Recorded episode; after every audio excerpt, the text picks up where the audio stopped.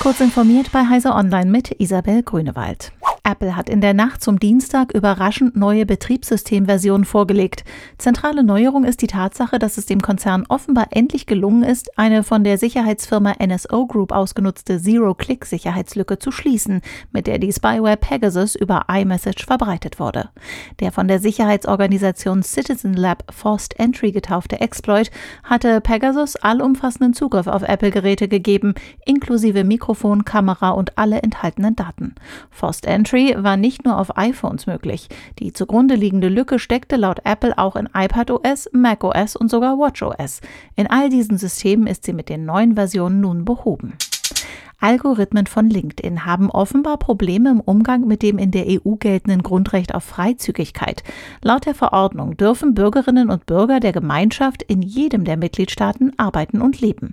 Der von dem sozialen Netzwerk zur Pflege und zur Anbahnung von Geschäftskontakten angebotene Service Recruiter stuft allerdings laut einem Bericht der Organisation Algorithm Watch Menschen, die sich für einen Job in einem anderen EU-Land bewerben, zum Teil automatisch als nicht geeignet ein. Expertinnen sehen darin ein Verstoß gegen europäisches Recht.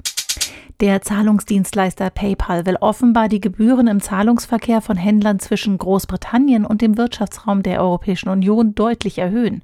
Dies geht aus einer Preisübersicht für Verkäufer hervor, die voraussichtlich ab dem 10. November gelten soll. Demnach soll künftig eine Gebühr von 1,29 Prozent des Zahlbetrags im internationalen Zahlungsverkehr zwischen Großbritannien und der EU fällig werden.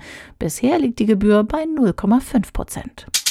In der Hamburger Hafen City wurde der Grundstein für ein 65 Meter hohes Haus mit 18 Stockwerken gelegt, das weitgehend aus Holz aufgebaut ist.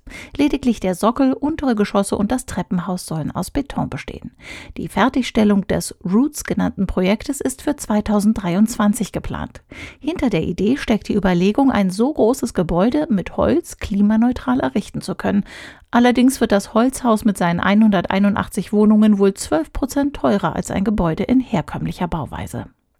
Diese und weitere aktuelle Nachrichten finden Sie ausführlich auf heise.de.